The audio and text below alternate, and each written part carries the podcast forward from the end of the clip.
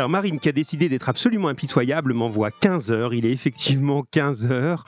Bonjour à tous. On va commencer parce que je sens bien que je vais me faire euh, disputer euh, sinon par Marine. Hein, c'est marrant, on a ça à peu près dans chaque classe. En tout cas, les cinquièmes, on a aussi hein, une élève euh, qui me dit eh, Oh, il est l'heure là, hein, c'est maintenant.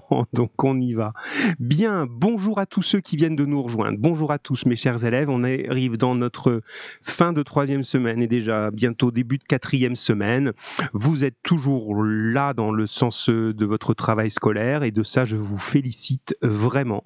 Même si peut-être certains d'entre vous, parce que c'est pas facile, vous avez peut-être un peu le sentiment de, de plus trop savoir où vous en êtes, d'être un peu perdu, d'être débordé, de pas faire ce qu'il faut. Euh, allez, laissez ça de côté ce que vous faites est bien et appréciable et vraiment remarquable parce que vous êtes dans des situations que personne n'a expérimenté avec vous, avant vous, je veux dire. Personne n'a expérimenté ça avant vous. Et puis, ma foi, vous êtes encore euh, du fin fond. Euh, de nos confinements respectifs, en train d'envoyer vos rédactions et tout ça, ben, euh, honneur à vous, tout est bien. C'est voilà, prenez prenez ça comme du positif et comme voyez plutôt ce que vous avez accompli est-ce que vous avez réussi que de vous dire, oula, j'ai, j'ai oublié de faire ça, je suis en retard, bon, c'est pas grave. Allez, on retrape, on reprend. Bien. On y va, on est parti les amis sur euh, le premier temps de rédaction. Donc on va commencer par ça. Vous m'aviez, euh, enfin nous avions travaillé ensemble autrefois sur le sujet et ma foi ça a été plutôt utile parce que je, me rends compte que ce qu'on a fait, ben, vous l'avez euh, bien mémorisé et vous avez fait en sorte de faire des rédactions qui aillent assez clairement vers le fantastique. Alors on se lance dans la lecture. Enzo, tu nous en diras plus parce que tu nous, nous réponds plus là. Tu nous as donné une bonne piste là de dire euh, moi je cherche quelque chose, donc tu peux le faire par SMS ou en, direct. Hein. Euh, allez, je commence avec une première rédaction. Euh, si d'autres veulent en, lire eux-mêmes, vous pouvez appeler, envoyer un message en disant ben moi je vais vous appeler, je lirai ma rédac. Mais bon, dans la mesure où je les ai, voilà. allez, c'est parti. Euh, et puis vous réagissez pendant que je lis, puisque ça peut être bien de dire un peu aux autres. Alors on en a une, euh, il y a du bon, vraiment. Hein. Alors la première que je vous lis, tiens, je vous dis pas de qui elle est. Ah, on va faire ça, tiens, je vous dis pas de qui elle est. Essayez voir un peu, de trouver qui est capable d'écrire une chose pareille. Alors, ça s'appelle La peur au ventre. Moi, j'ai ressenti la peur l'hiver dernier pendant une nuit de décembre. Alors que je rentrais de chez mes grands-parents à vélo, un horrible orage éclata. Je tombais à cause de la pluie. J'ai dû à tout prix m'arrêter. Je cherchais alors un coin où je pourrais m'abriter pour attendre la fin de cet orage. L'élève a écrit pour atteindre la fin, mais c'est peut-être pas idiot en fait, pour atteindre la fin de cet orage. Il n'y avait qu'une maison abandonnée que je n'avais jamais vue auparavant. Je décidai de continuer ma route, mais l'orage ne faisait qu'empirer à chaque coup de pédale. Et soudain, une voix retentit dans le paysage qui disait Ne va pas dans la maison. Avais-je bien entendu? Je réfléchis quelques secondes et décidai enfin de revenir sur mes pas. La maison abandonnée était le seul endroit où je pouvais m'abriter. J'y entrai avec un peu d'inquiétude. C'est alors que la voix retentit à nouveau, prononçant toujours cette phrase terrible. J'observais alors l'intérieur de la maison. Tous les meubles étaient encore en place. Le sol grinçait lugubrement à, cause des rats. Elle était très sombre. Aucune lumière ne fonctionnait. Je m'assois alors sur une chaise pleine de poussière, comme tous les meubles de cette maison, et soudain, soudain j'entendis des pas lourds venant du deuxième étage. Mon cœur se mit à battre à mille à l'heure, tellement j'avais peur. Je sentis une présence invisible près de moi. J'entendis de nouveau une voix, mais différente de la précédente. Cependant, je ne compris aucun mot de ce qu'elle disait. Tout à coup, un objet se cassa près de moi. Les voix ne firent que monter de volume ainsi que les pas. Le vent souffla encore plus fort et un violent éclair éclata, ce qui permit alors un petit coup de lumière. Un autre éclata et avec la lumière de celui-ci, je crus voir une silhouette dans le fond de la maison près des escaliers. Soudain, une silhouette noire descendit l'escalier et se rapprocha de moi lentement. Mon corps ne répondit plus tellement la peur me rongeait. La silhouette m'attrapa d'un coup sec et m'emmena à l'étage du dessus.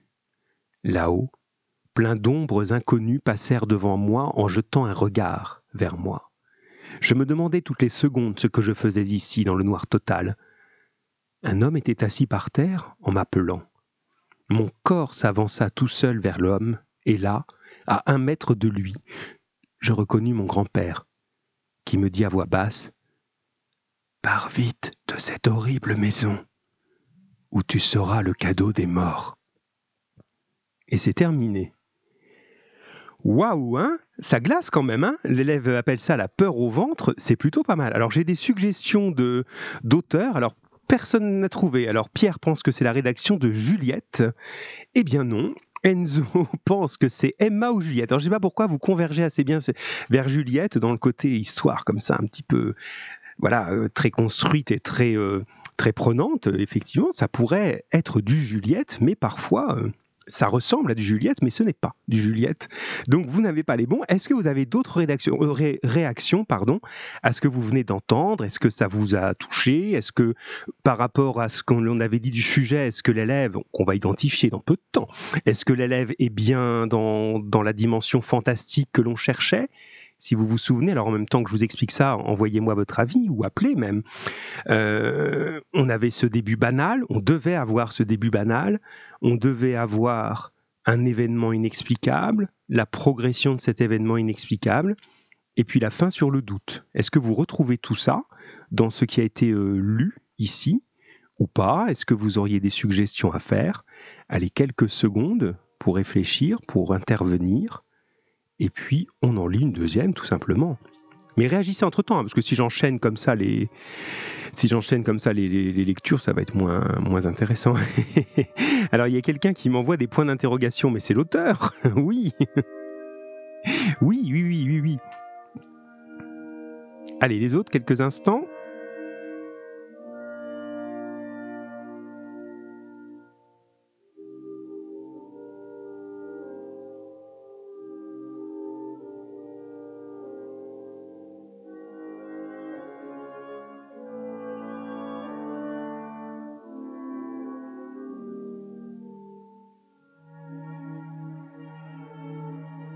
On a une première remarque de Pierre. J'aimerais en entendre un petit peu plus. Boris, qu'est-ce que tu penses de ce que tu viens d'entendre? Ibrahim, qu'est-ce que tu penses de ce que tu viens d'entendre? Enzo, Marine, euh, Juliette, qui n'est pas l'auteur de cette histoire, contrairement à ce que vous auriez voulu euh, nous faire dire.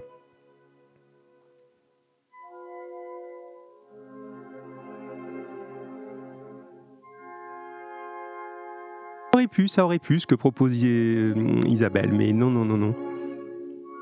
Alors personne n'a reconnu, je vous le dis pendant que vous envoyez peut-être vos dernières réactions, vous avez tous oublié Ibrahim. Ben oui, Ibrahim tout simplement. Et il écrit bien, Ibrahim, vous le saviez déjà. ben oui, c'est vrai qu'il lit moins souvent ses travaux en classe, mais c'est vraiment, vraiment très très bien. Hein. Alors le l'ami Enzo réagit en disant c'est encore une histoire satanique. Non, ça n'a rien de satanique, c'est une histoire fantastique tout simplement. Et Pierre dit que c'est effectivement angoissant et fantastique. Bon, on est vraiment dedans. Alors il est évident que si je lis hein, comme ça publiquement, c'est pas pour dire ah vous oula Tchaïkovski, tu te calmes. Je pensais pas qu'il allait m'envoyer un grand coup comme ça de, voilà, de reprise musicale. Euh, oui, si je lis, c'est parce que c'est bien. Effectivement, c'est très très très bien mené, vraiment. Hein, euh, c'est excellent. Euh, ça ça vaut le coup même d'être gardé en, recueil. Hein. Franchement, hein, il y a y a une belle progression de de, de, l'angoisse, du doute. Et on ne sait pas si ça, si c'est vrai, si ça l'est pas. Voilà, des tout petits détails, vraiment d'expression, mais de l'ordre du détail un éclair, on va pas vraiment le faire éclater, l'orage éclate, le tonnerre, l'éclair, généralement, il déchire le ciel, il fait ce genre de choses, mais il y a cette idée de lumière comme ça qui fonctionne bien. Allez, j'en envoie une euh, deuxième, mais euh, j'attends un petit peu plus de, retour de votre part, parce que sinon je vais pas en lire trop, hein, ça va être euh, trop long comme ça sinon. Hein. Allez, une deuxième, tiens, tiens, tiens, laquelle? Parce que là, on va voir un petit peu. Ah, alors, si, on va voir, on va voir, voilà. On va prendre celle-ci, vous allez reconnaître parce qu'on en a parlé l'autre fois, je pense. Allez, c'est parti. Alors, un vieil homme à la figure ridée et abîmée, un de ces vieux hommes qui vous inspirent le respect et le courage, prit la parole. Vous dites tous les deux que vous avez vécu la vraie peur, mais vos histoires sont pitoyables face à la mienne. Rien que d'y repenser, cette histoire me donne des frissons tout le long du corps. Eh bien, raconte-la nous, cette histoire, si elle est si horrible. Eh, c'est ce que je vais faire.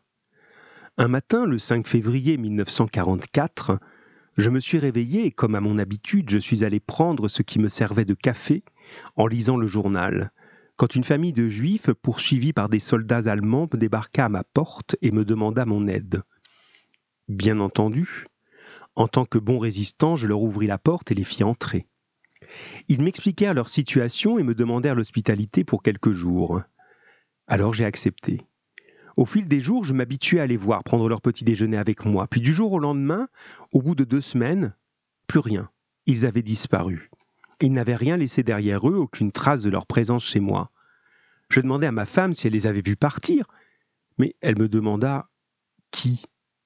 Alors je lui rappelai la famille qui était restée chez nous, mais elle me dit avec certitude que personne n'était venu chez nous. Vous avez trouvé l'auteur. Hein elle me demandait si ça allait, car j'avais le teint pâle. J'étais surpris. Peut-être avais-je rêvé. Dans tous les cas, sa réponse me laissait sans voix. Je laissai tomber cette affaire et je partis me coucher. Le lendemain, alors tout le monde a découvert, mais alors dites-moi ce que vous en pensez aussi. Hein. Je reprends, pardon. Le lendemain, je fus réveillé par des coups à ma porte. Quand j'ouvris la porte, exactement la même famille, qui me demandait encore une fois l'hospitalité. Alors je fis de même que la première fois, je les accueillis encore une fois, et leur demandai s'ils étaient encore poursuivis par des soldats allemands, et ils me demandèrent comment je le savais. Alors, je leur répondis qu'ils étaient déjà venus toquer à ma porte, espèce d'Ardennais, et ils me répondirent avec sincérité qu'ils n'étaient jamais venus chez moi. Tout comme la première fois, ils partirent au bout de deux semaines. Et tout comme la première fois, je demandai encore à ma femme si elle les avait vus partir, et de même que la première fois, elle me répondit que non. Cette même chose se répétait tous les mois. Au bout d'un an, ces visites s'arrêtèrent. Mais dix ans plus tard, alors que ma femme était morte pendant la guerre et que je vivais seul, cette famille de juifs revint et me dit que j'étais poursuivi par des soldats allemands. Je crus à une blague et leur dis de rentrer chez eux. Le lendemain, je les retrouvais morts, avec des soldats allemands devant ma porte. J'étais terrifié. Ils essayèrent de m'embarquer, mais je leur claquai la porte au nez. Je fermai à clé, j'allais chercher mon fusil. J'entendis un grand fracas. C'était la famille de juifs. Ils m'expliquèrent que les soldats allemands, dix ans plus tôt, les avaient tués dans ma maison et que je n'avais rien fait pour les sauver. Ils s'apprêtaient à me tuer, j'étais terrifié, je tremblais et je n'avais plus à bouger d'un seul membre de je n'arrivais plus à bouger un seul membre de mon corps. Quand mon voisin apparut, ils disparurent d'un coup. Il me demandait pourquoi je criais comme ça. Je n'avais que deux explications. Soit j'avais rêvé pendant tout ce temps, soit comme il me l'avait expliqué, ils avaient été tués par des soldats allemands pendant la nuit. Je ne lui répondis pas, et il s'en alla. Cette question me hante encore.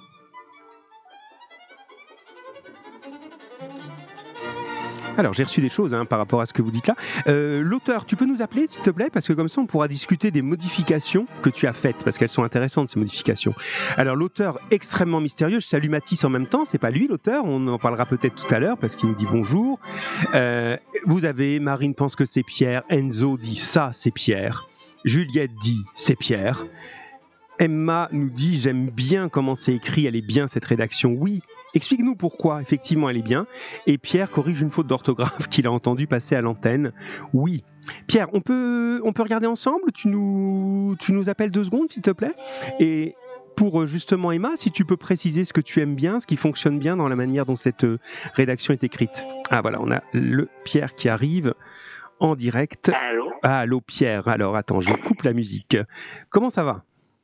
Euh, bien et vous? Oui, ça va. Bon, ils t'ont reconnu tout de suite, hein, mais t'étais le seul à être parti sur l'idée de la, de la Deuxième Guerre mondiale, c'est pour ça. Hein. Bon, c'est bien. Alors, est-ce que tu peux euh, nous expliquer justement ce qui t'a posé problème un moment dans la rédaction, puisque tu m'avais recontacté hein, pour qu'on en, enfin pour avoir des conseils, ce qui est très très bien. Et justement, qu'est-ce qui te posait problème et qu'est-ce que tu as changé? Il n'y avait aucun sentiment, donc j'ai remis quelques sentiments euh, en plus. Oui de la part du personnage, bien sûr. Oui, bien sûr, oui. Euh, on avait parlé de pourquoi la famille euh, revient le voir euh, dix ans après. Oui. Et pourquoi c'était important justement ça un message. Voilà. Est-ce que ça, tu peux essayer de l'expliquer un petit peu plus justement?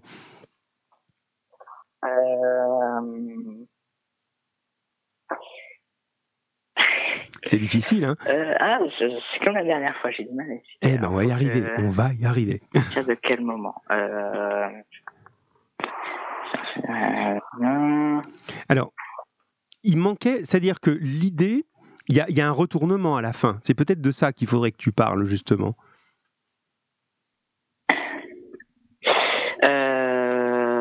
oui. Donc, en somme,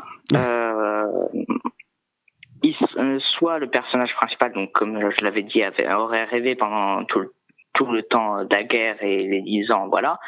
Enfin, non, pas les dix ans, mais les euh, l'année où la famille revient. Et euh, pour l'autre solution, du coup, euh, soit comme, comme ils l'ont expliqué au personnage, ils avaient été tués par des soldats allemands pendant la nuit. Et du coup, euh, comme il l'avait expliqué aussi au personnage, euh, que c'était toujours deux semaines que les soldats allemands venaient et que le personnage pourtant entendait et tout ça, enfin entre guillemets, enfin ils l'ont pas dit ça. J'ai oublié de préciser ça. Il y a des oui, mais on, oui, on peut toujours améliorer, mais là on le comprend quand même. Celui qui reçoit cette visite étrange, en fait, on comprend à la fin qu'il a fait quelque chose. Voilà. Et euh, du coup, il les a pas sauvés, les Allemands. Voilà, c'est ça. Et du coup, euh, euh, la famille revient pour se venger. Voilà, c'est une espèce d'idée hein, dont, on avait un petit peu discuté. De, finalement, s'ils reviennent comme ça hantés, c'est qu'il y a une raison. Donc, soit dans le fantastique, dans l'incroyable, dans l'inexplicable, il y a une raison de venir hanter parce qu'ils ne sont pas en paix. Soit c'est dans la tête de notre personnage qui, a ce remords de n'avoir pas, euh, pas agi comme il aurait dû agir euh, euh, au moment de la guerre et qui peut-être les voit revenir. Hein, si je reformule un peu l'idée dont on avait discuté et qui apparaît clairement à l'écrit hein, là. Hein. Donc ça, ça fonctionne, c'est bien, c'est vraiment bien. Euh, effectivement, dans l'arrivée des, des, sentiments, ça a beaucoup changé, parce qu'au début, hein, la première version de Pierre, c'était euh, il arrive tout ça, il y a des gens qui arrivent de nulle part, des fantômes, etc. Et alors, le type, il s'en fiche, mais alors, un point, ça lui fait mais ni chaud ni froid. Euh, tu les as vus les gens qui étaient là? Ben non, euh, je les ai jamais vus. Bon, ben c'est tout, bonne journée. Souvent vous faites ça, hein. et là tu l'as, tu l'as repris hein. dans, les rédactions. C'est important de se dire mais bon sang, ce que je suis en train de raconter, ça doit faire réagir mon personnage. Hein.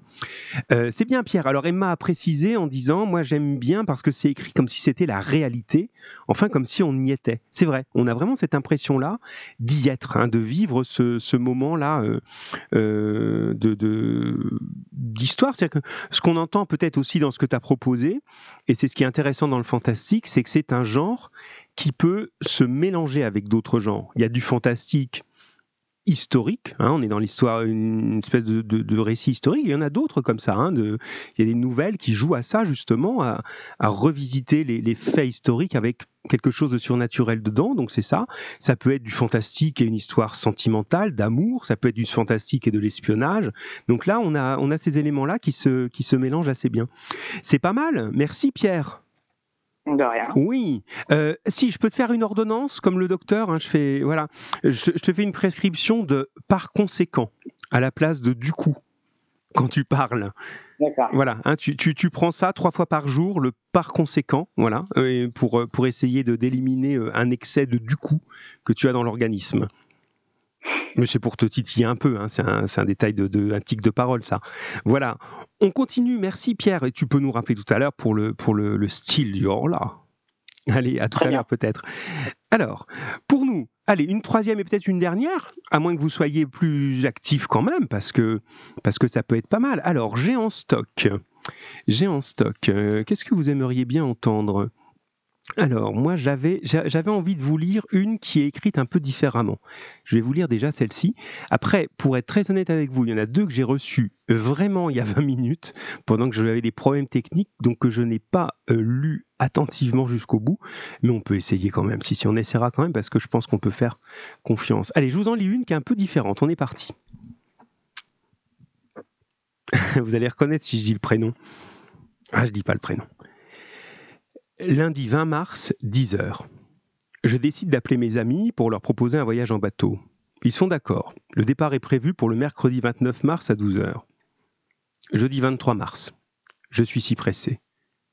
Mercredi 29 mars, 12h. Ça y est, nous partons. vers une destination inexplicable car nous n'avons pas forcément envie. Nous voulons juste nous évader. Là, on est pas mal dans le début banal, comme ça. Bon, ben voilà, on va faire un tour en bateau. Et en même temps, il y a ce mot inexplicable, moi, que j'aime bien, pour dire on va un peu n'importe où, mais hum, c'est quand même pas un mot neutre, ça. Inexplicable, l'endroit. Bien, continuons. 20 heures. Euh, nous allons dormir car nous sommes épuisés. Minuit. Je fus réveillé en sursaut par un bruit étrange, comme ça. Par exemple, argue. J'aime bien comme c'est écrit. Comme ça, par exemple, argue. Je fus, j'eus très peur. Mais je me suis dit que ce n'était rien. Je me, je me rendormis. Jeudi 30 mars. Cette fois-ci, il était 22h46 quand je fus réveillé par un gros boom. Argue, boom. Je me demandais bien ce que c'était. J'aime bien la manière dont la personne raconte les bruits, ça me fait rire ça. Vendredi 31 mars, 9h. Je repris la conduite du bateau, puis soudain un panneau La mer de la mort. Je suis terrifié. Je psychose. Ça n'existe pas ce mot-là en, verbe. Hein. Euh, je vis une psychose peut-être et me fais des films. Continuons. Lundi 1er avril, 20h. Nous allons nous coucher avec mes amis, il est 2h40, quand la mer commença à faire des mouvements. Puis une voix qu'il m'est impossible de décrire répliqua. Quel courage, tu es rentré. J'aime la progression des voix. Je fais mes petits commentaires en même temps, je peux pas m'empêcher. Hein. Au début, elle fait ça, elle fait ça, et la troisième fois, il est impossible de la décrire. Ça, ça nous fait rentrer dans le fantastique. Vous reconnaissez des gens.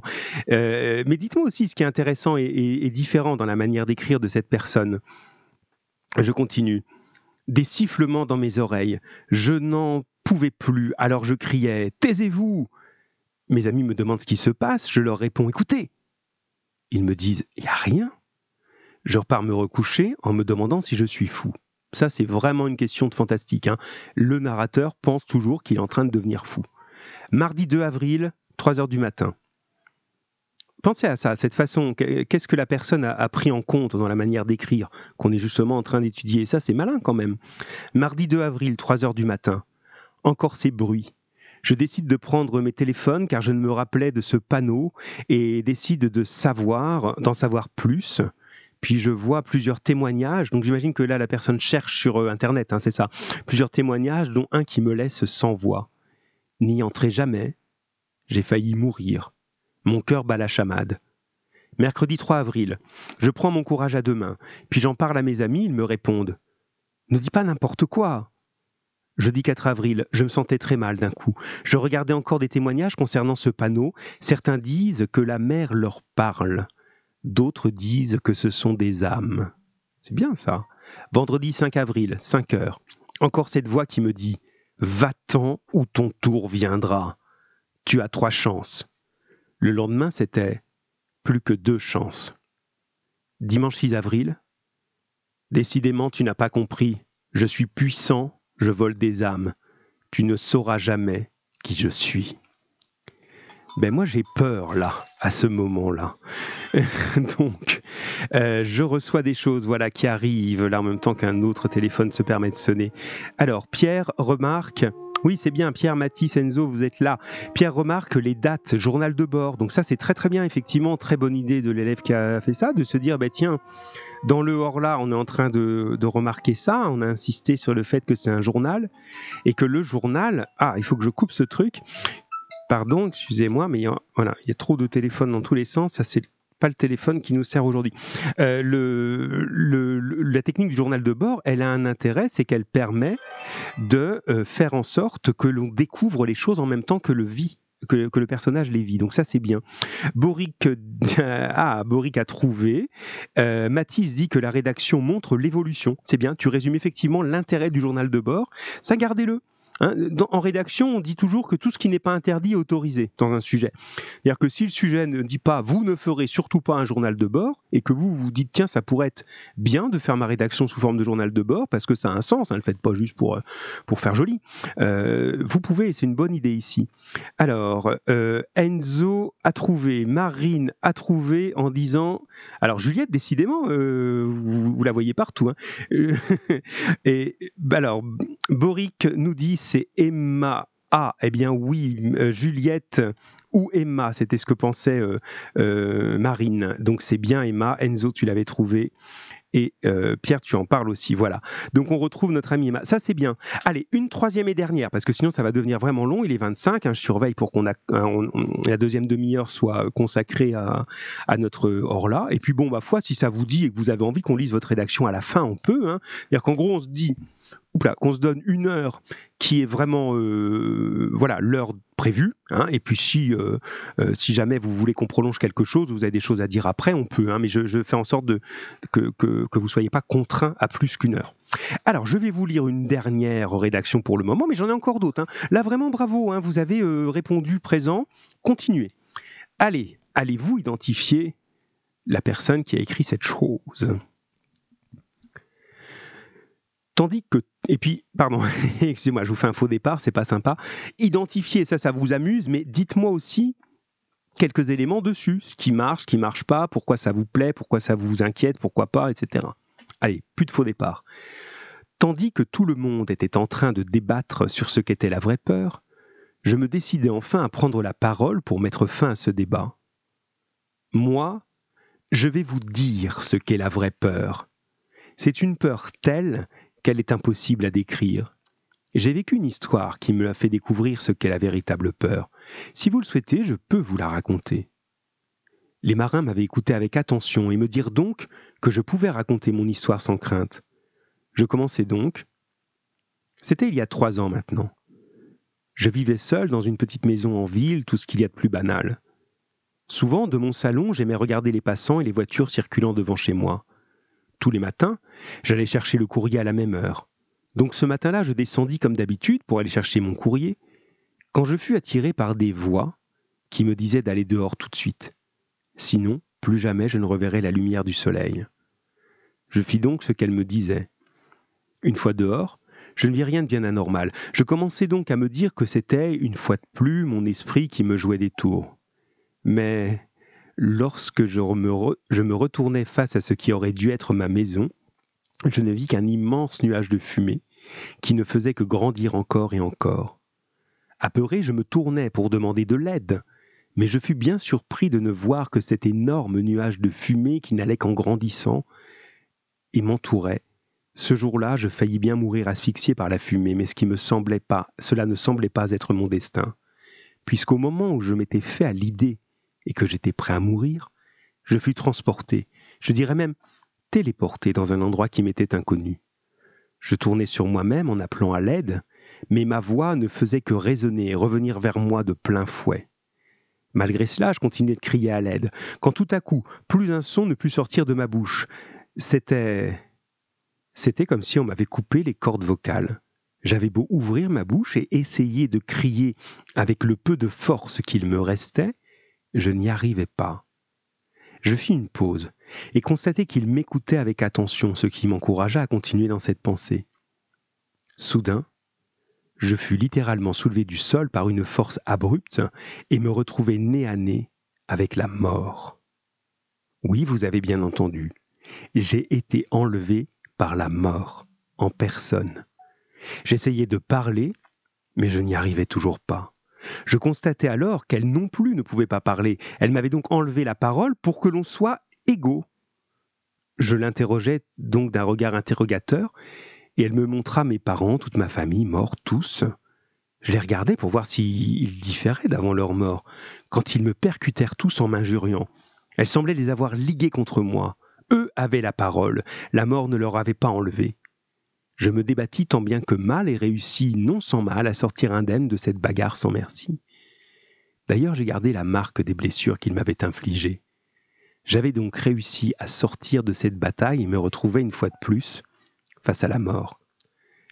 Cette fois-ci, elle me regarda avec son air qu'elle seule peut avoir, son air de victoire rempli de haine, tel que je ne l'avais jamais vu. Elle s'approcha alors de moi, et lorsque je fus pris par sa force, j'atterris dans mon lit comme si rien ne s'était passé. Pourtant tout cela m'avait semblé réel. La preuve que j'avais, c'était les cicatrices qu'il me restait de ce combat. Je me sentais encore un peu pâteux, comme si on venait de me réveiller alors que j'étais dans un rêve particulièrement parfait. Aussi je décidai de prendre l'air, et me rendis bien vite compte que j'étais suivi et observé. Par qui? Je n'en savais rien. J'avais beau me retourner, ne voir personne, cette sensation désagréable me collait à la peau. Alors je décidai de bifurquer dans une petite ruelle jamais empruntée pour reprendre mes esprits et arrêter d'être autant paranoïaque. Mais je fus bien surpris de voir une fois calmé les fantômes de ma famille qui m'avaient frappé et laissé tout un lot de cicatrices. Quand je leur fis face, sans se concerter, ils tentèrent de m'attraper en même temps, mais ce fut peine perdue puisque nous n'étions pas dans leur monde où ils étaient les plus puissants, où ils étaient les plus puissants. Nous étions désormais dans mon monde. Dans ma ville, dont je connaissais chaque rue, chaque ruelle, chaque habitant. J'y étais donc le plus puissant. Je voulus donc profiter de ma supériorité pour les prendre par surprise et les renvoyer de là où ils venaient. Mais, à ma grande surprise, à l'instant où ils auraient dû me toucher, ils disparurent. Sans doute rappelés par leur protectrice, la mort. Je ne le suis jamais. Mais malheureusement, le lendemain, dès mon réveil, ils revinrent me hanter. J'essayai d'en parler à mon meilleur ami qui, malheureusement, me prit pour un idiot et voulut que je prenne rendez-vous avec un médecin, ce que je refusai vivement. Cela dura pendant une semaine. Pendant une semaine, ils me hantèrent sans relâche. Mais un jour, je me réveillai et me rendis compte qu'ils n'étaient plus là. Ils avaient disparu.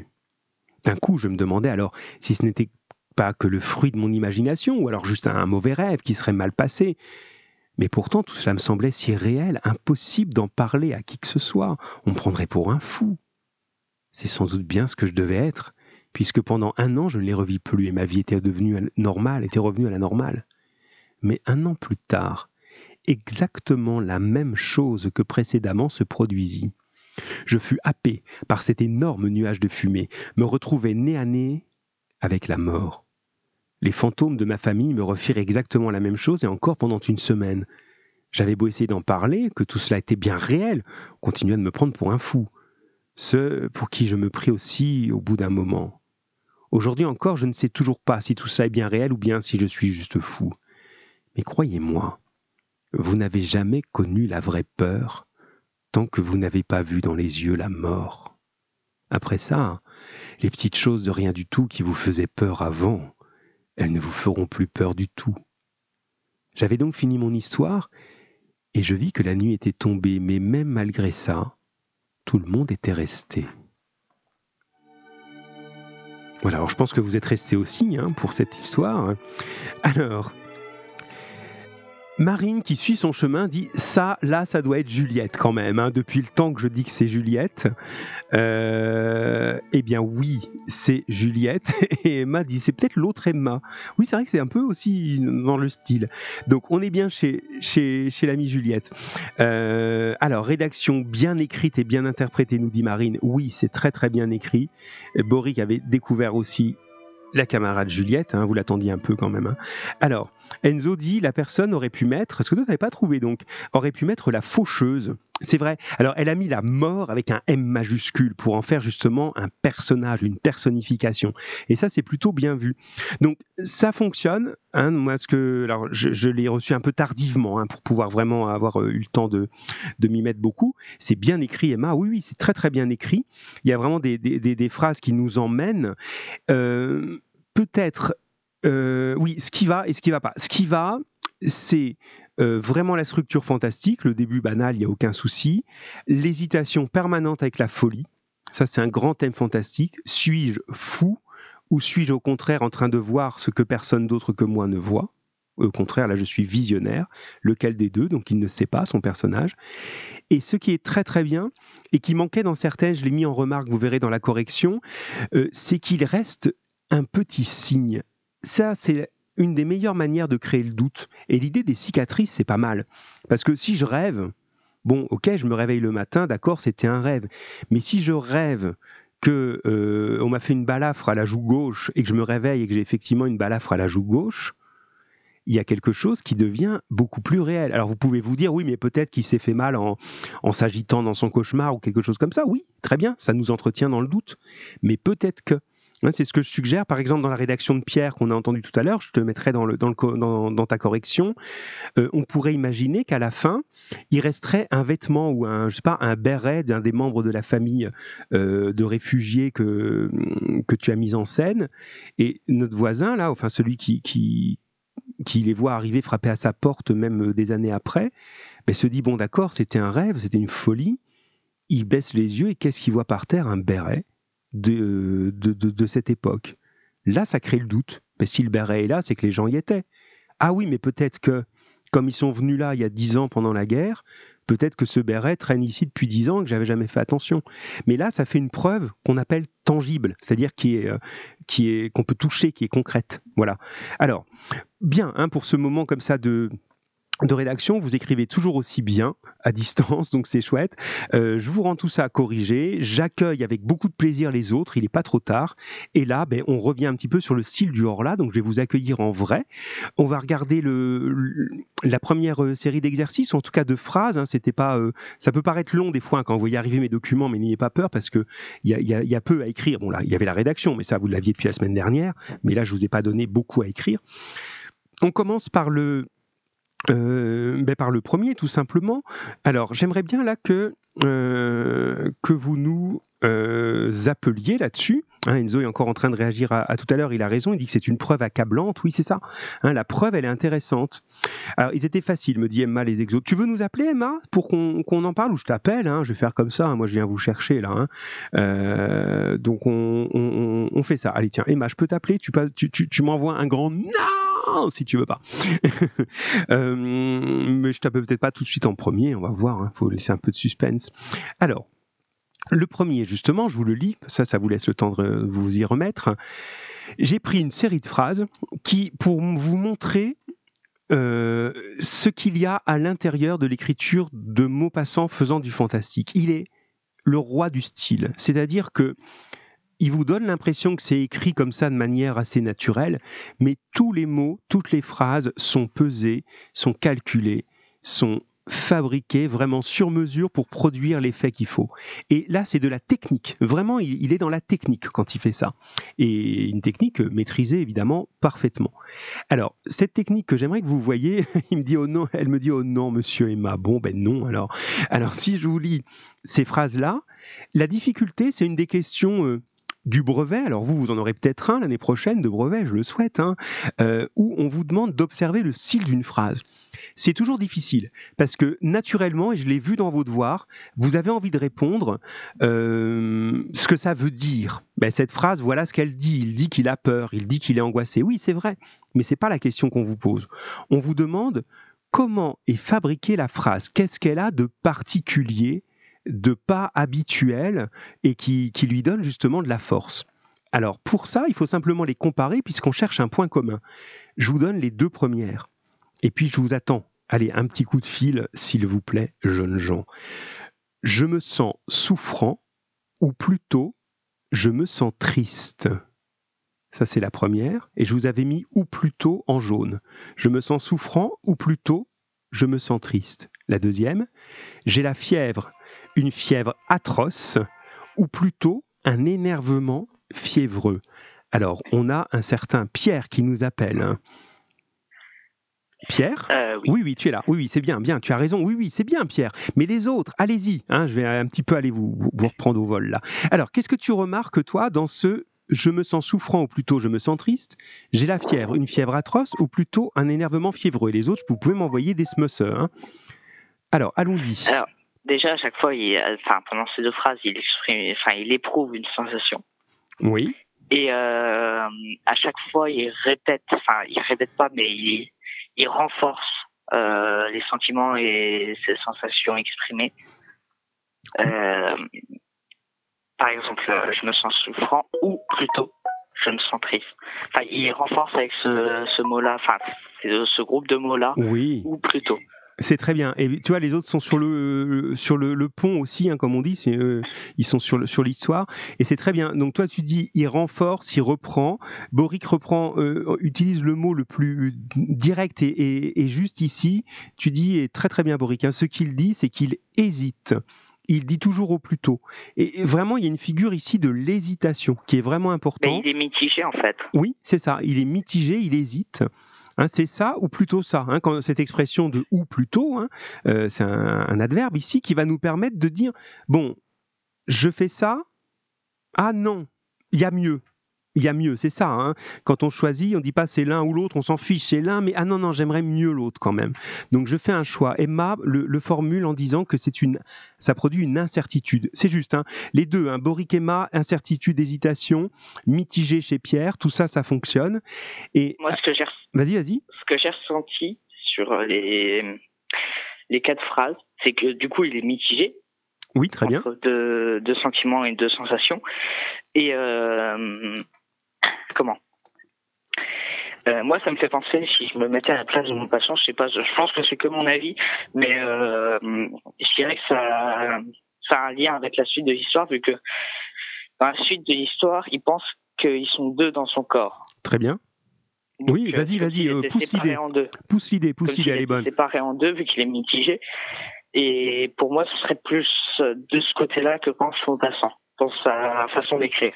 Oui, alors ça c'est l'explication numéro 2, hein. tu, le, le niveau d'analyse et c'est très très bien, dans l'idée effectivement de la dualité, du double. Hein. L'histoire du Horla c'est une histoire sur le double, hein. si vous avez bien écouté la, la lecture que j'ai faite de la suite, pour vous faire avancer progressivement dans l'histoire, le thème du double va devenir vraiment important. Est-ce qu'il n'y a pas quelqu'un autour de moi ou en moi qui agit en plus.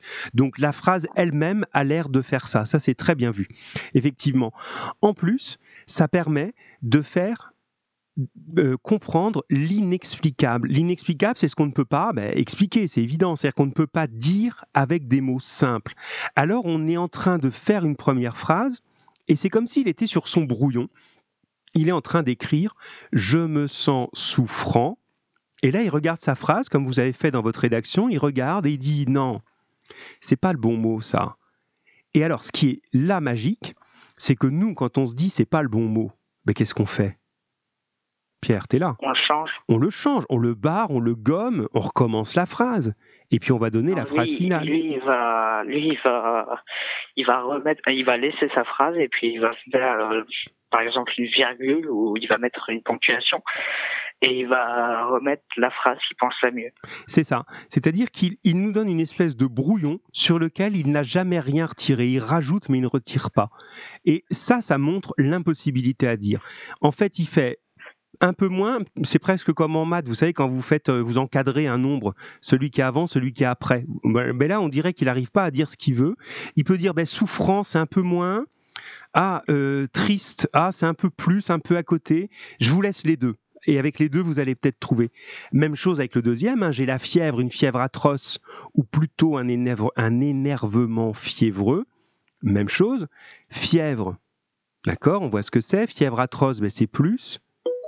Et là, énervement fiévreux, je ne sais pas si vous savez ce que ce que c'est. Est-ce que vous, avez l'impression que ça existe, ça? Pour Non. Non, c'est ça. Là, il est obligé d'inventer une expression. Énervement fiévreux. Bon, c'est pas mal vu en même temps. C'est la nervosité qu'on peut avoir quand on ressent de la fièvre. C'est ça qu'il éprouve. Moi, je plus en une fièvre euh, plus puissante et plus plus haineuse.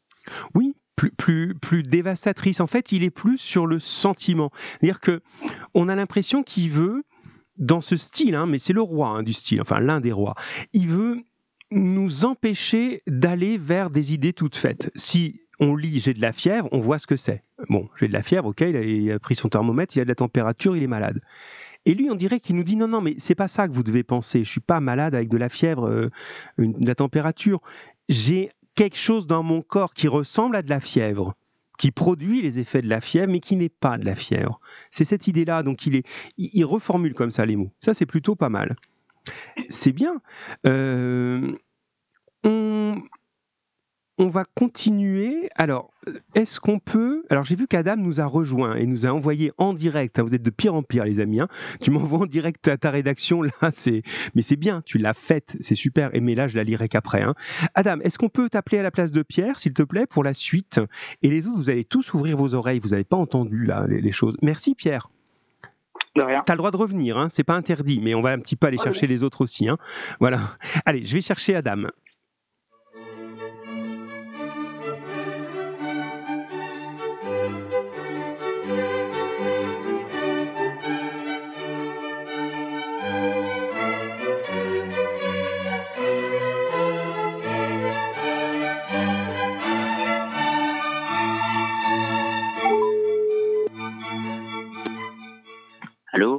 Oui, Adam, ça va. Je me dis toujours pourvu que je me trompe pas de numéro, euh, si on entend, je sais pas trop quoi. Euh, oui, Centre Leclerc, bonjour. voilà, donc c'est bien Adam. Comment ça va, Adam? Bien, Ça va bien. Bon, c'est bien que tu sois connecté en route. Euh, oui, Emma, tu pourras faire le schéma. Ben, c'est bien. Emma, elle prend rendez-vous pour l'appel suivant. Ben, c'est parfait. Ça y est, je vous retrouve mes 4-2 quand même. Non, mais. Alors, Adam, j'ai bien reçu ta rédaction. Très, très bien. J'en suis euh, content et je la, je, la, regarderai et je la corrigerai comme toujours. Euh, voilà, tu n'es pas en retard puisque tu es là. Alors, on regarde l'exercice. Tu, tu l'as sous les yeux ou pas? Bah non, non. pas sous les yeux, monsieur. Non, non, non. En fait, moi, je m'étais je m'étais concentré sur la rédaction oui, parce que j'ai dû la réécrire. Eh ben, parce que des fois c'était mal écrit. Non, non, mais c'est pas un problème. Ne, t'inquiète pas du tout, euh, Adam. Tu es là et tu fais le boulot. Voilà, tout va bien. Alors, regarde. T'as entendu ce qu'on a dit avant? Il écrit ces phrases, notre ami Maupassant, avec une hésitation dedans. Ça, ça va? Tu l'as entendu? Euh, oui. Oui, hein, il, fait, il, il, nous montre qu'il n'est pas capable de choisir le bon mot, donc il nous met un peu les deux. Bien. Alors, maintenant, on va retrouver la même chose dans ce qu'il fait, donc c'est pas ça que je te demande, et je vous demande à tous les SMS, là vous pouvez m'en envoyer, écoute justement la sonorité de la phrase, écoutez les sons, regardez. J'ai sans cesse cette sensation affreuse d'un danger menaçant, cette appréhension d'un malheur. Est-ce que vous entendez pas quelque chose là? C'est dur ça au début, hein la deuxième, elle fait la même chose. Écoutez les sons, écoutez ça, même si c'était pas du français. Imaginez que vous comprenez pas un mot. Qu'est-ce que vous entendez d'un point de vue sonore dans, dans, cette phrase? Un frisson me saisit soudain, non pas un frisson de froid, mais un étrange frisson d'angoisse. Un frisson d'angoisse. Boric, il a trouvé. C'est bien, Boric. J'aimerais que tu nous appelles aussi un petit coup là. Je vous embête avec ça. Hein. Mais c'est bien, tu l'as, Boric. Les autres, est-ce que tu l'as, euh, Adam? Son angoisse. Alors, euh, écoute le son, écoute simplement. Tiens, les gens, ouais, ça commence à arriver. Imagine que c'est même pas du français. Par exemple, si je te dis, je vais parler dans une langue qui n'existe pas. Hein. Si je te dis, qu'est-ce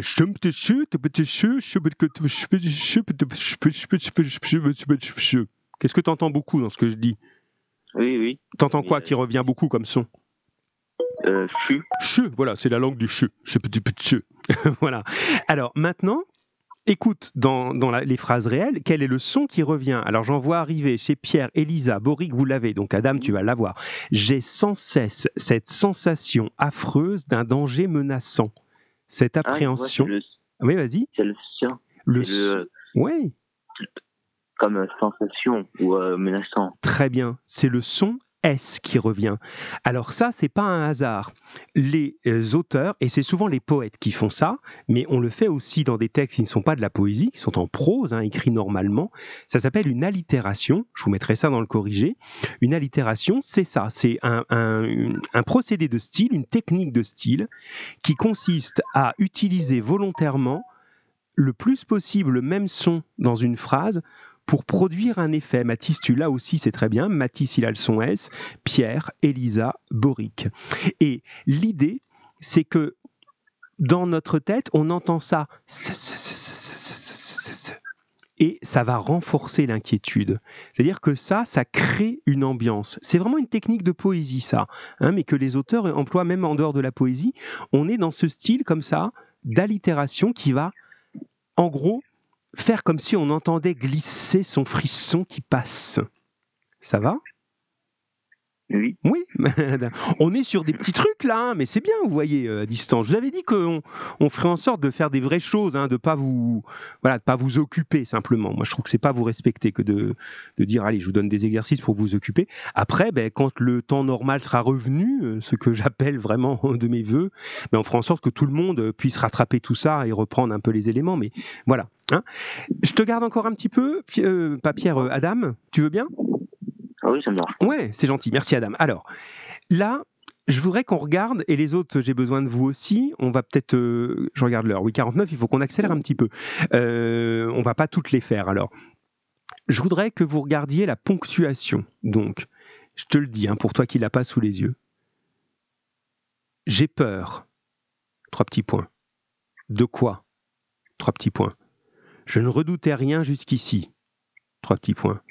J'ouvre mes armoires, je regarde sous mon lit, J'écoute. Trois petits points. J'écoute. Trois petits points. Quoi? Trois petits points. Point de suspension ou trois petits points, hein, je dis les deux. Ça va ça? Oui. Si je te le lis maintenant sans dire trois petits points, mais en faisant les silences. J'ai Mm. peur. De quoi? Je ne redoutais rien jusqu'ici. J'ouvre mes armoires, je regarde sous mon lit, j'écoute. J'écoute. Quoi? Alors quel effet ça fait? Euh, ça fait un peu du suspense. Oui, c'est exactement ça. Dans point de suspension, c'est exactement l'idée de suspense. Ça crée un effet d'attente et en même temps de temps réel. C'est-à-dire que quand il nous dit j'écoute, ben, il se tait et nous on arrête notre lecture, comme si on se mettait à écouter avec lui. D'accord? Il fait j'écoute. Et nous on arrête aussi, on écoute. J'écoute. Quoi? Donc il nous met dans le temps réel de ce qu'il est en train de vivre. On est vraiment dans cette idée-là. Hein, on le retrouve dans d'autres éléments, mais ça maintenant, je vais essayer d'avancer hein, pour vous mettre ça dans le, dans le corrigé. Euh, et peut-être on va euh, regarder avec, euh, on va regarder avec, pardon, Emma qui nous proposait pour le, le, le tableau, le schéma qui suit. Merci Adam. Rien. À bientôt. Alors, on, ben on appelle Emma et puis on va regarder euh, le, le tableau avec le sommeil justement, parce que là c'est un concentré dans cette phrase de toutes les techniques de notre ami euh, euh, Maupassant. Ah ben tiens, on retrouve déjà hier, j'ai eu ça à un moment, c'est marrant, je peux mettre n'importe quoi en lecture et de, musique, et au bout d'un moment il y a, y a Offenbach qui arrive, je sais pas pourquoi. Bref, alors, tac. Emma, Emma, Emma, Emma, tac, elle est là, voilà, c'est parti.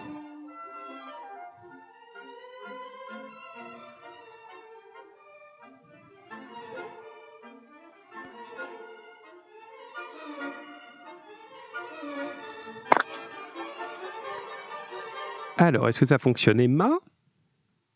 Oui, Oui, tu es là, j'avais pas entendu sonner, voilà. Alors, comment vas-tu? Vous Ça va. Bon, elle est chouette ta rédaction. T'as vu tout à l'heure, euh, à un moment, tu n'étais pas très très très sûr, mais ça marche bien cette histoire de journal comme ça. Et moi, j'aime bien la manière dont tu dis les sons au début. Alors, j'entendis un son bizarre, un peu comme un arg ou un boom arg. Ça fait très bande dessinée comme ça dans, le, dans la manière de faire. Alors, on va regarder le, sommeil. Donc, on- je vous avais fait un, tableau hein, dans lequel euh, on part de la, petite euh, description qui est au-dessus et vous avez là-dedans au moins cinq procédés, cinq techniques différentes euh, d'écriture. Je relis juste le petit, les trois lignes hein, qui sont la, la description. D'un moment tout simple, en gros, il se couche et il s'endort. Mais quand on est dans le hors-là, c'est pas si simple que ça. Alors ça donne. Puis je me couche et j'attends le sommeil comme on attendrait le bourreau. Je l'attends avec l'épouvante de sa venue, et mon cœur bat, et mes jambes frémissent, et tout mon corps tressaille dans la chaleur des draps, jusqu'au moment où je tombe tout à coup dans le repos, comme on tomberait pour s'y noyer dans un gouffre d'eau stagnante.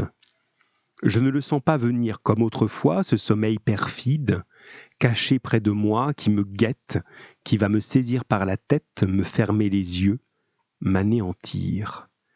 Voilà cette description du moment où il s'endort, notre garçon. Alors, là-dedans, je demandais, donc Emma, euh, de trouver deux comparaisons, justement, pour décrire le sommeil. Euh, C'est comme on attendrait le bourreau Oui. et l'autre c'est euh, comme on tomberait pour s'y noyer. Alors voilà, comme on tomberait dans quoi? Euh, pour s'y noyer. Oui, pour s'y noyer, mais il faut que tu finisses la phrase. hein. Tu as le, le bon, le bon élément. hein. Comme on tomberait pour s'y noyer euh, dans, dans un gouffre d'eau stagnante. Ça va, un gouffre d'eau, j'imagine? Tu vois, c'est un, Euh, oui. un, un précipice. hein. C'est comme s'il était en haut d'une falaise et tomber endormi, c'est comme tomber de cette montagne dans un trou. Et le trou, en plus, il est plein d'eau. Et l'eau, elle est. euh, comment? Allô? J'ai j'ai rien dit. Oui, il y a un vide, c'est ça? Il tombe dans le vide. Pour lui, s'endormir, c'est tomber dans le vide. Et en plus, l'idée de l'eau stagnante, ça veut dire de l'eau qui bouge pas, de l'eau qui est enfermée dans ce gouffre et qui donc est très sale, très malodorante, etc. Donc c'est, il y a quelque chose de vraiment euh, il utilise tous les sens, quoi. Ça fait peur, ça fait froid, ça fait sale. Euh, tiens, bonjour à toi. Euh, et ça, euh, voilà, ça inquiète. Bon, tu as bien les deux comparaisons, comme on attendrait le bourreau, comme on tomberait dans un gouffre d'eau stagnante. Est-ce que tu as trouvé les deux formules parallèles? Je tombe dans le, je tombe dans un. C'est je tombe dans le repos Oui, et euh, dans un gouffre d'eau. c'est bien. Voilà, on reprend les éléments de la comparaison. Pour lui, tomber dans le repos. Oula, c'est parce qu'il y a un écho avec le, ton téléphone peut-être. Tomber dans le repos, ça fait euh, la même chose que tomber dans un gouffre. Euh, Est-ce que tu as les trois expressions qui montrent une réaction physique? Euh, oui. Alors vas-y. C'est mon cœur bat, mes jambes frémissent et mon corps, mon corps trésaille. Oui, c'est ça, les trois. hein. Mon cœur bat, mes jambes frémissent, mon cœur tressaille. Hein, on a déjà vu ce, ce verbe, hein, tressaillir, c'est sursauter légèrement. On en a parlé la dernière fois ou celle d'avant. Donc ça, c'est bien. Et ces trois expressions sont reliées par quoi? Vous ne l'avez pas trouvé? Parce que c'est trop simple en fait. Souvent, les choses simples, vous ne les voyez pas. Alors, qu'est-ce qui relie ces expressions-là, justement? Mon cœur bat, mon... mes jambes frémissent et mon corps tressaille Euh, moi, j'avais mis que c'était mon mes. Non, ça relie pas, ça fait partie. Relier, c'est faire le lien entre deux choses. Alors, il y a des mots qui font ça très bien en français. C'est les conjonctions de coordination. Et ici, on a et, tout simplement, qui est répété. Euh, c'est tellement simple que vous ne le voyez pas. Mais si vous lisez, maintenant que je vous le dis, ça va vous paraître évident. Il dit Et mon cœur bat, et mes jambes frémissent, et tout mon cœur, mon corps tressaille. Il nous met trois fois ce et. Est-ce que d'habitude on fait ça Quand on fait une, une liste comme ça, on met et à chaque fois? Emma? Euh, non. Non, on le met seulement à la fin. Si je dis euh, euh, je vais interroger Boric, Pierre et Emma, je vais pas dire je vais interroger et Boric et Pierre et Emma. En tout cas, si je le dis, Isabelle, je te hais. si je dis ça, euh, ça, veut dire que j'insiste. Et cette répétition du et, c'est pour insister. Et j'ai ça qui va pas, et j'ai ça qui va pas, et j'ai ça qui va pas. Donc ça, c'est euh, des choses qui sont, euh, une manière d'insister. Allez, on termine avec les deux derniers éléments. Alors, l'adjectif tiré de fides, qui signifie la foi ou l'honnêteté. Le sommeil, il est qualifié de... Quel était l'adjectif? Est-ce que tu l'as trouvé, Emma, celui-là? Non, celui-là, je l'avais pas trouvé. Ah, ben les autres, vous allez le trouver. Vous l'envoyez, s'il vous plaît? Celui, le, parce qu'il y en a qui l'ont trouvé. hein. Celui qui est dans la case grise à droite, là, un adjectif tiré du latin fides, qui signifie la foi, l'honnêteté. Et donc, le sommeil est qualifié de ça. Alors voilà, Pierre nous envoie euh, perfide. Exactement, c'est ça. Perfide, c'est celui qui n'a pas de loyauté. Et pour terminer, les trois expressions qui personnifient le sommeil. Euh, c'est saisir par la tête, me fermer les yeux et m'anéantir. Oui, Boric, tu l'avais aussi, le perfide, Marine. Pierre a été très rapide, hein. Boric et Marine, vous l'aviez aussi. Oui, alors, m'anéantir, me. euh, Redis-moi les deux premières, pardon, j'étais déconcentré par les messages, excuse-moi. Euh, saisir la tête, me fermer les yeux. Oui, c'est bien, parce que pour saisir la tête, fermer les yeux, il faut avoir des mains. C'est-à-dire que le sommeil est représenté comme s'il était un être humain, un être vivant. Donc vous voyez, juste pour parler d'une chose aussi banale que de s'endormir, et comme lui, au cœur de son histoire, il veut nous montrer que s'endormir, c'est tomber sous l'esclavage de cette espèce de double qui lui veut du mal, eh bien s'endormir, c'est quelque chose d'absolument angoissant. Et pour ça, il utilise donc des comparaisons. Celle du bourreau, le bourreau c'est celui qui tue un condamné, celle du gouffre où on va se noyer, il euh, utilise des sensations physiques, il tressaille, il bat, il frémit, il utilise des personnifications et il qualifie le sommeil de traître. Donc vous voyez, tous ces éléments-là font justement cette impression extrêmement inquiétante. Merci Emma. Rien. Ah bah si, quand même. Attends, quand même. Merci. Et puis de, de la régularité aussi de ton travail. hein. Je- J'en profite, hein, je vous le dis par mail aussi, mais c'est bien parce que tu lâches vraiment rien et c'est c'est très très très très très appréciable et puis euh, en même temps euh, très utile pour toi et pour euh, voilà pour la, la suite de cette année avec ce passage un peu compliqué. À bientôt Emma. À bientôt. Alors, on arrive à, peu près à l'heure. Donc, comme souvent, on n'a pas fait tout ce qui est prévu, mais c'est pas grave, on va en reporter là en gros, si je résume où on en est là à ce moment de, notre cours, on a revu vos rédactions, ça c'est très très chouette. On a vu ces effets de style, donc je vous fais le bilan que je vous adresse comme d'habitude, hein, le bilan sur ça. Et il nous resterait à aborder ce que vous avez pu écouter sur la suite de la lecture. Euh, je vais juste y faire allusion parce que j'ai peur que sinon on soit trop trop long, mais quand même qu'on puisse faire un petit peu allusion à quelque chose qui vous permettra de nous permettra de pouvoir avancer sur la suite. Alors juste en quelques mots, je vous promets, je, ne vous retiens pas longtemps euh, dans le temps euh, entre guillemets un peu obligatoire. Et ensuite, si vous voulez qu'on relise d'autres rédactions, vous pourrez, mais ça sur la base du volontariat de, vouloir rester écouter les rédactions ou pas. Dans la suite, euh, celle que je rajouterai. Alors, pour ce que vous aviez à, lire, euh, en tout cas ce que vous aviez à écouter, le... ce qui est intéressant à retenir, on avait commencé à sentir que son état se dégrade. Hein. Il nous fait d'abord croire à une espèce de maladie. Puis petit à petit, Pierre en a parlé tout à l'heure euh, au téléphone, cette maladie devient la sensation qu'il y a un double chez lui. Et la petite chose juste, c'est pourquoi je vous garde encore euh, quelques instants, que je voulais vous dire à ce propos, c'est qu'on retrouve encore une habileté de, notre ami Maupassant. N'oubliez pas son talent à nous perdre. Il faut pas se laisser perdre parce que sinon c'est pas marrant. Il faut essayer de chercher, vous savez, comme quand euh, vous regardez un magicien faire des tours de magie, ben, le plus grand plaisir, ce serait d'arriver à voir, mais comment fait-il Quel est le truc? Et nous, on les cherche, ces trucs-là. Donc, on a eu des trucs dans le style. Et là, le truc qui est intéressant, c'est la progressivité. Je vais juste vous parler de ça en cinq minutes et après, c'est bon. La progressivité, c'est, je vais vous donner une comparaison ou une métaphore, c'est-à-dire en gros vous, vous faire comme si c'était autre chose pour que vous compreniez. Alors, je vais vous faire un petit peu rêver là, nous qui sommes enfermés chez nous et qui n'avons même pas le droit d'imaginer de partir en vacances.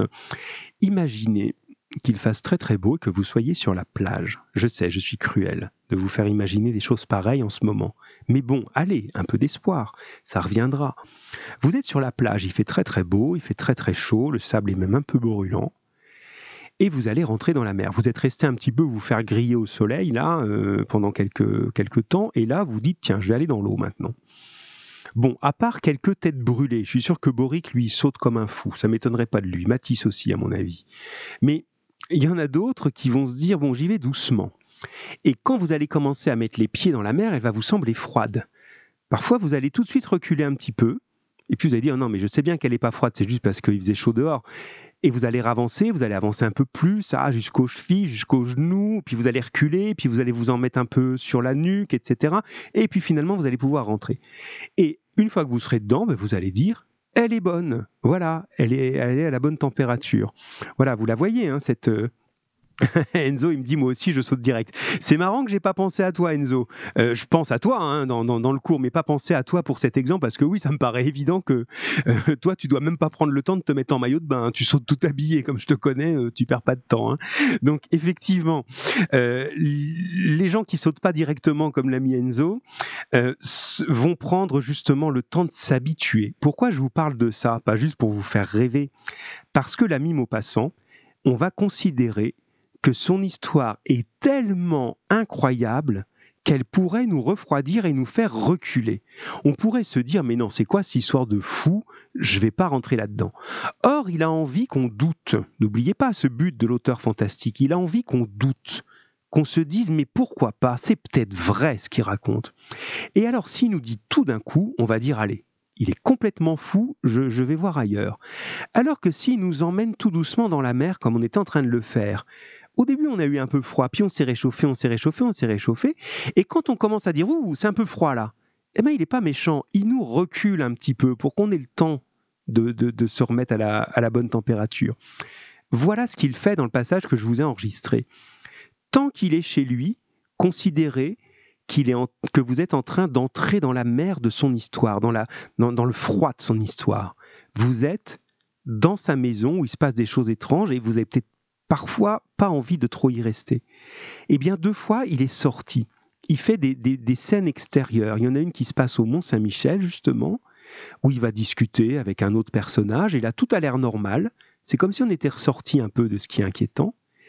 Et après, une fois qu'on s'est un petit peu calmé, qu'on a l'impression qu'on parle de choses normales, hop, il nous remet dedans. Même chose pour l'épisode qui se passe au 14 juillet avec la scène d'hypnose de sa sœur. Il est à Paris, de sa cousine, pardon, il est à Paris avec sa cousine, avec des gens qu'il connaît, ils discutent, ils dînent ensemble, etc. Tout va bien, ça nous rassure un petit peu. Et au moment comme ça où on est un peu moins attentif, un peu plus disponible, eh bien ça y est, il nous renvoie dans l'histoire. C'est-à-dire qu'après ces moments assez calmes, ben, dès qu'on retourne chez lui, là, il va se passer quelque chose de terrible. Et ça, c'est vraiment important.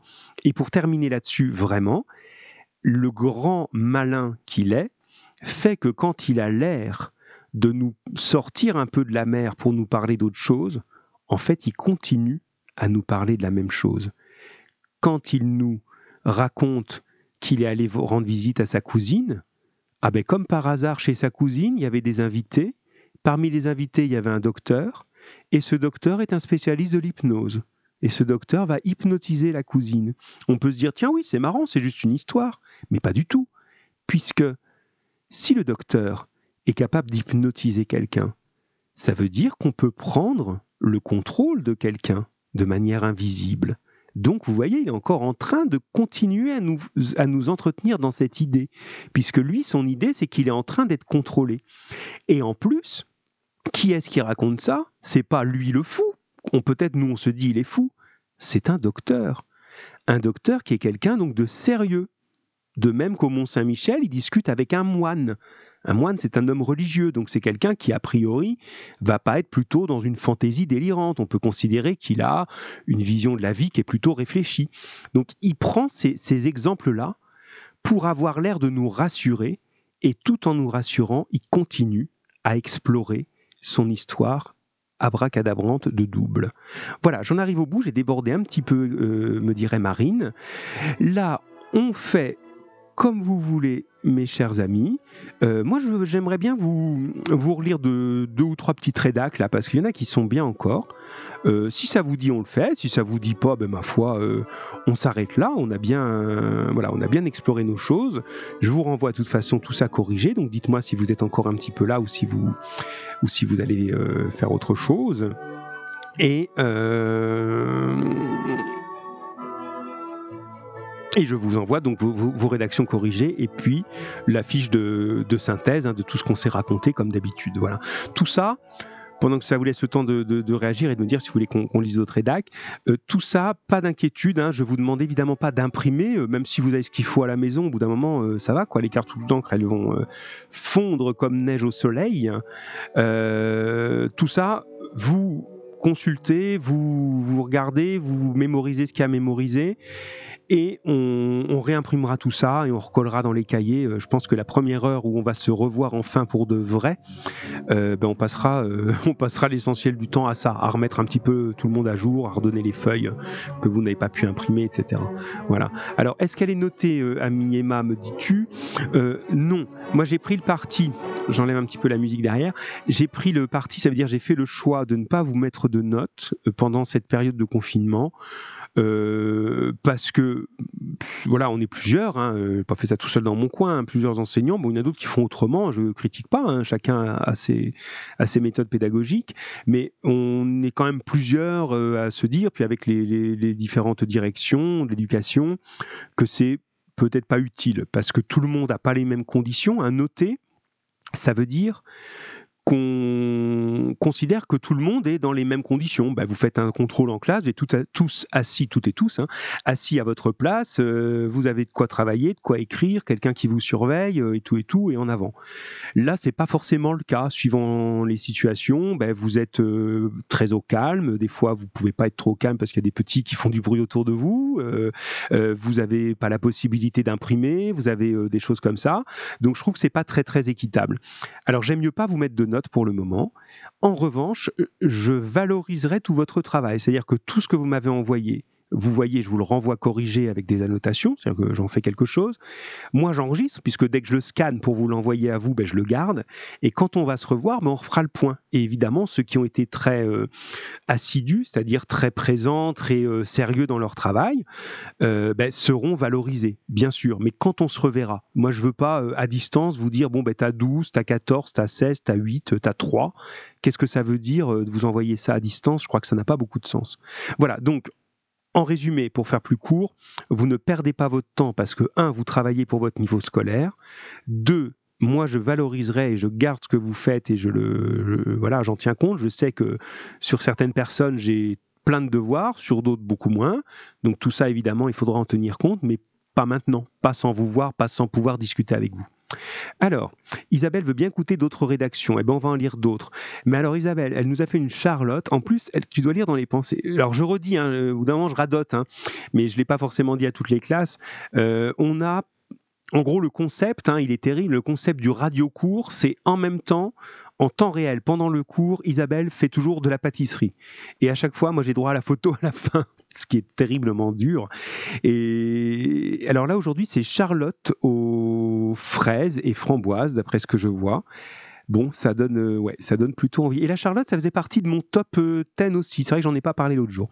Allez, on arrête de parler de gâteau, les amis. On parle de rédac. Et Enzo, on verra, parce que tu insistes sur ta, sur ta question. Je sais pas, mon grand, je suis pas vraiment DJ. Hein. mais vous allez arrêter, là, maintenant, Pierre qui commande sa musique. Vous êtes incroyable.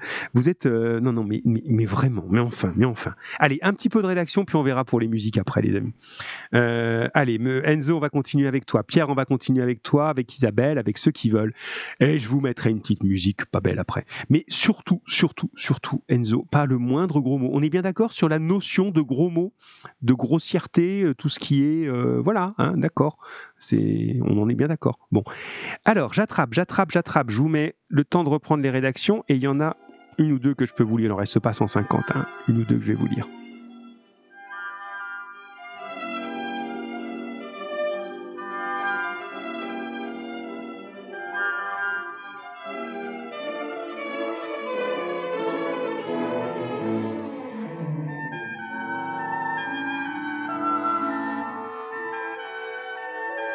Allez, en voilà une. Allez-vous reconnaître qui est derrière cette rédaction?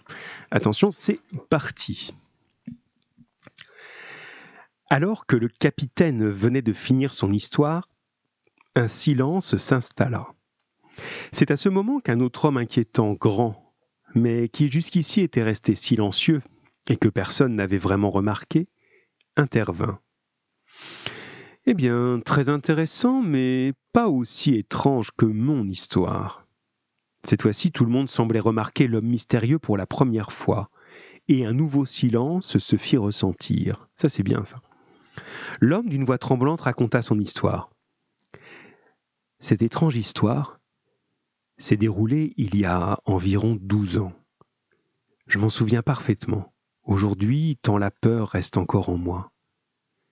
À l'époque, je vivais seul dans la maison de campagne de mes parents où j'avais l'habitude de rester quelques jours pour y travailler. Il est vrai que, depuis quelques jours, je n'arrêtais pas de me réveiller en tressaillant toutes les nuits à la même heure. Mon visage dégoulinait de sueur encore sous l'effet d'un mauvais rêve. Cette nuit-là, exténué, machinalement, à moitié réveillé, je me dirigeais vers la salle d'eau pour me désaltérer.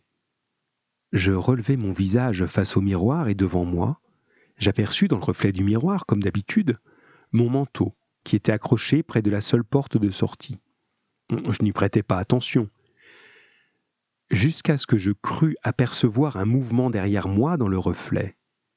Encore somnolent, je pensais que la fatigue me jouait des tours. Désorienté, je mis de l'eau sur mon visage et je me frottais les yeux. En me redressant, une ombre noire dans l'obscurité commençait doucement à se rapprocher de moi. Qu'est-ce que cela pouvait être? Un intrus? Un cambrioleur? Une peur qui me fit frissonner m'envahit tout à coup. Mon corps se figea sans que je ne puisse bouger malgré moi. Malheureusement pour moi, le spectacle ne s'arrêtait pas là. Ce que j'aperçus me glaça le sang. Ce n'était pas un homme, mais plutôt ce que j'appellerais une monstrueuse créature. Elle était là, dans le reflet de ce miroir. Elle était immense et disproportionnée. Son regard était glacial, sans vie, comme si elle allait aspirer mon âme. Son visage était pâle et transparent. Elle devait mesurer près de trois mètres. Je restais figé sans pouvoir me retourner. Malgré tout, elle continuait de se rapprocher de moi. Mon cœur battait de plus en plus vite dans ma poitrine. Je ne pensais qu'à une chose m'enfuir. Par une force inexplicable, je réussis à me retourner. Mais, à ma plus grande surprise, il n'y avait rien. Le néant. Je profitais de cette situation pour m'échapper, aller dans ma chambre et bloquer la porte. Quelques heures se sont écoulées avant que je ne m'endorme, toujours autant paniqué. Le lendemain matin, je n'avais qu'une question en tête. Est-ce un cauchemar, une hallucination? Je sortis de ma chambre hésitant, marchant lentement dans le couloir, prêt à affronter ce que j'avais vu hier. Mes yeux se posèrent là où devait être mon manteau, mais là, avec stupéfaction, je découvris qu'il avait disparu et la porte d'entrée était inexplicablement ouverte. Alors, alors, alors, c'est pas mal du tout ça. Hein? Alors, nous avons, nous avons, alors je crois que personne n'a reconnu. Euh, je sais pas qui a écrit, me dit Emma, mais c'est très bien écrit en tout cas. Oui, moi je crois aussi. Alors, Renzo, on va voir un petit peu pour ce que tu m'as dit, Pierre aussi. Alors, l'auteur est une auteuse ou une, auteuse, une auteure, c'est Elisa. Mais oui, vous auriez pu reconnaître Elisa, hein, c'est vraiment dans le style. Bon, vous écrivez vraiment, vraiment bien. Hein. quand je lis, quand je vois, je suis honnête avec vous, hein, quand je vois vraiment une grosse erreur, par exemple de conjugaison, je la, corrige en temps réel. Il y en a une seule, je te la dis maintenant. Euh, tu dis pour intervenir, tu dis intervena. Moi, j'ai corrigé en intervint. Alors si je te dis ça, c'est pour dire que sinon je ne change rien. Je lis vraiment le texte comme il est écrit et c'est vraiment très très chouette. Hein. Il n'y a pas de, enfin j'ai pas besoin de, reformuler les phrases. Elles sont parfaitement euh, efficaces et bien et bien dites, etc. Donc euh, voilà, c'est et on trouve ici dans, dans, dans l'intérêt de cette rédaction Vraiment, vous avez parfaitement compris hein, le, système, et ça c'est chouette, hein, de, ce doute final. Et l'idée de la preuve ou de la preuve accablante, comme aurait dit Enzo tout à l'heure, euh, bien, dans, partir d'une chose banale, le manteau. Bon, ben, le manteau, ah oui, j'ai cru que c'était quelqu'un. Ben non, euh, c'est parce que c'est la nuit, je sais bien que c'est pas quelqu'un, c'est mon manteau. Ok, mais on entend quand même des choses bizarres, on entend des bruits très inquiétants, on s'enferme, et le lendemain, le manteau, il est plus à sa place. Ça, c'est le doute. Hein. Alors est-ce qu'il est plus à sa place? Parce que ben, pour une fois, je ne l'ai pas mis au bon endroit, hein. ça nous arrive à tous, on est sûr, je mets toujours mes clés là, ben non, je ne les ai pas mises là, je les ai mises ailleurs. Ou est-ce que vraiment, ben oui, le manteau était devenu une créature étrange? C'est très très bien, là ça, ça fonctionne euh, vraiment, vraiment sans problème. Allez, je vais regarder ce qui me reste en stock. Allez, une petite encore peut-être, et puis ensuite ce sera pas mal.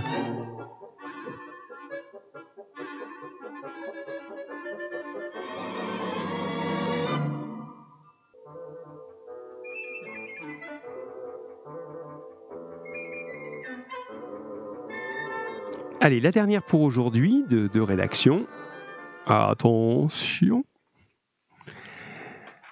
Alors, voilà qu'un homme qui n'avait pas parlé depuis l'embarquement fit une interruption. Il était plutôt âgé, avec une cicatrice sur la joue. Il n'avait jamais souri. Ça, j'aime bien cette idée. Depuis toujours, il était sur la défensive. Il ne parlait à personne, à part au capitaine. Cela se voyait sur son visage, qu'il avait du vécu ou qu'il avait vécu bien des choses, ça on pourrait le changer. J'avais l'habitude d'aller me promener tous les soirs avec ma femme, jusqu'au jour où la fièvre l'emporta. Je fis donc tous les soirs cette promenade tout seul. Quelques mois après que ma femme est décédée, j'ai commencé à être somnambule. Mais quelques années plus tard, heureusement pour moi, cela avait cessé. Mais Pierre, comment as-tu reconnu Marine? Mais voilà que le 12 octobre au matin, quand je me réveillais, mon frigidaire s'était retrouvé en plein milieu de la cuisine. Euh, je le remis donc en place et pensais que mon somnambulisme était revenu. Le soir suivant, je m'enfermais donc dans ma chambre pour ne pas faire de dégâts. Le lendemain matin, ma table s'était retrouvée dans mon jardin. Je commençais donc à me sentir en danger. Je sentis mon sang se figer. Mais que s'est-il passé cette nuit-là? Le soir ensuite, je fermai donc ma chambre et la porte de ma maison. Je ne dormis pas cette nuit-là. Mais j'entendis ma porte d'entrée s'ouvrir. J'entendis donc que quelqu'un montait les escaliers. J'entendis les grincements de chaque marche. Je décidai donc de sortir de mon lit et je tournai la clé avec angoisse, appréhension. J'ouvris d'un coup sec la porte de ma chambre, mais personne. Je fis le tour de ma maison, je craquais des dents, j'adore l'idée. C'est pas la vraie expression normalement, c'est je claquais des dents, mais elle marche celle-là. Je craquais des dents, j'avais mal au ventre, mais personne. Ma porte d'entrée était encore fermée à clé, alors que j'ai entendu ma porte s'ouvrir. Les jours, les semaines, les mois, les années passèrent, et rien ne se reproduisit. Quels étaient donc ces étranges phénomènes? En ce jour, je ne connais toujours pas la réponse. Voilà, ça fonctionne très très bien, c'est effectivement marine. Et euh, ce qui fonctionne, c'est l'hypothèse du somnambulisme ici. Parce que ça, ça donne une hypothèse rationnelle. On se dit, oui, d'accord, il est somnambule, il fait des choses la nuit, il sait pas quoi, euh, il se déplace, euh, oui, c'est possible.